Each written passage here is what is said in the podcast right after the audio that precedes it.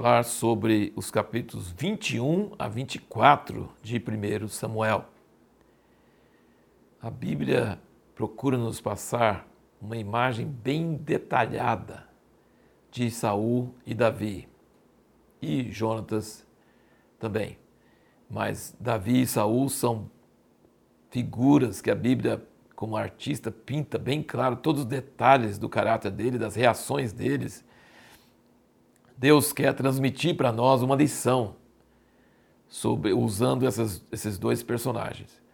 E Saul era uma pessoa religiosa. E o que, que é o cerne de uma pessoa religiosa? Ela quer vencer e na vida e na, nas coisas, fazendo Deus ficar bem com ela. Mas ela não interessa pelo sentimento de Deus, para conhecer a Deus, para atingir os alvos de Deus. Ela interessa que Deus abençoe ela.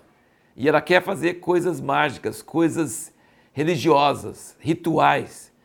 Ela quer usar truques para que Deus é, abençoe ela. E isso foi a derrota de Saul. É terrível ver isso. E tem isso até hoje. Pessoas têm, têm espírito religioso e se, são muito certinhas em relação a regras, mas não têm o coração voltado para Deus.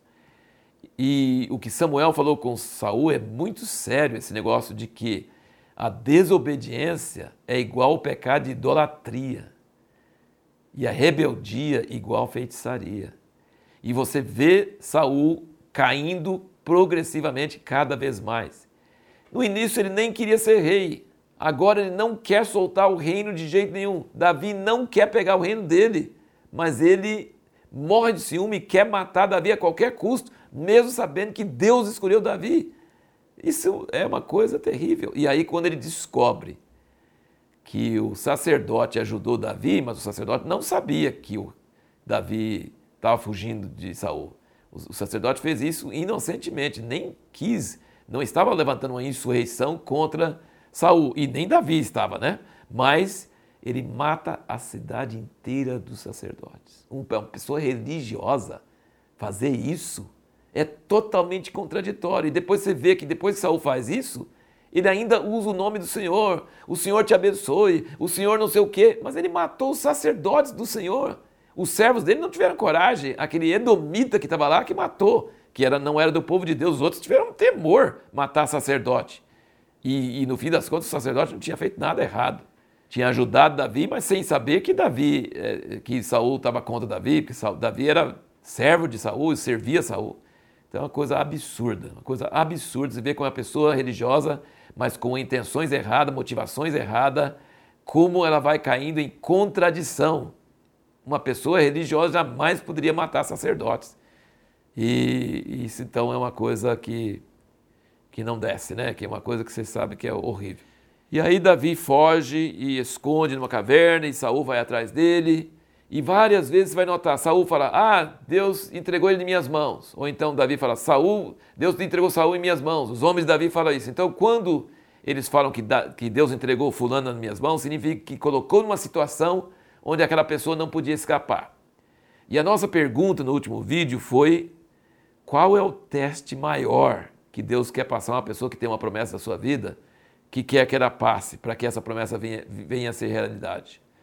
O Bob Mumford, que é autor do livro A Patrola de Deus, ele diz que tem quatro P's.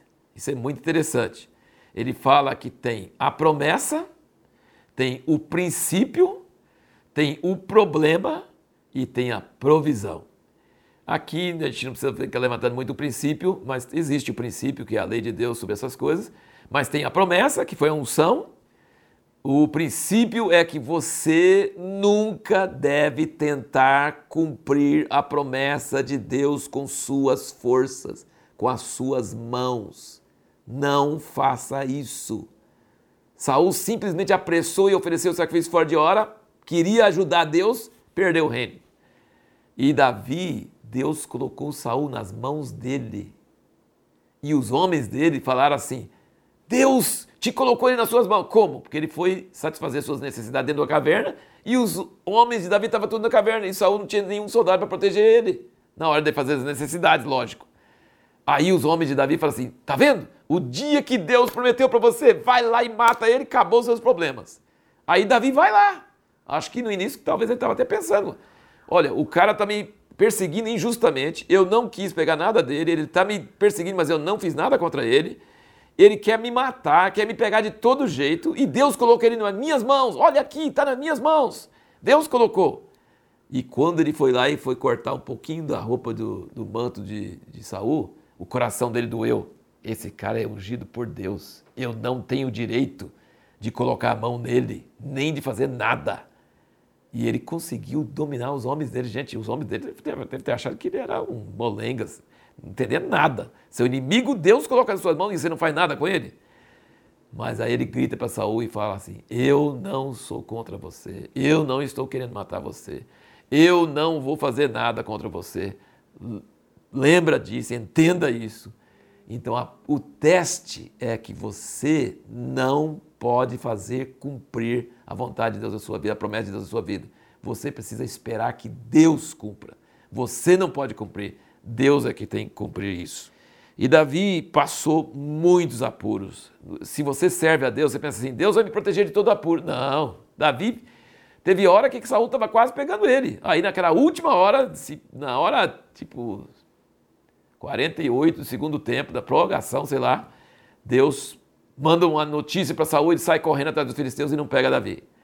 Então, é assim, é, Davi passou muitos apuros. E aí no fim ele ele fala assim, ah, não vai adiantar não e eu ter que fugir para a terra dos filisteus. Então, é, você precisa entender que Deus vai te livrar, Deus é fiel, Deus vai cumprir a palavra dele na sua vida, mas isso não quer dizer que você não vai passar por apuros, não.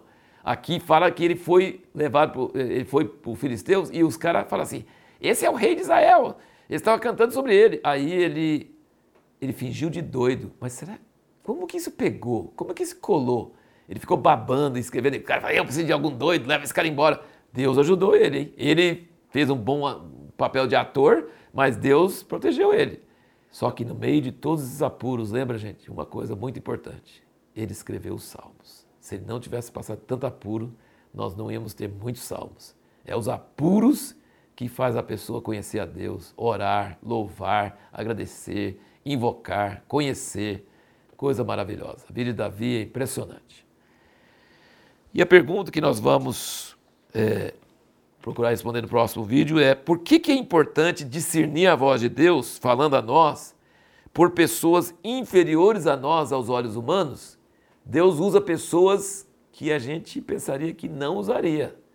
E a gente tem que ter muita sensibilidade para discernir quando Deus está usando alguém para falar conosco, mesmo que seja uma pessoa que naturalmente a gente fala que Deus não iria usar. Por que, que isso é importante? Nós vamos ver isso no próximo vídeo.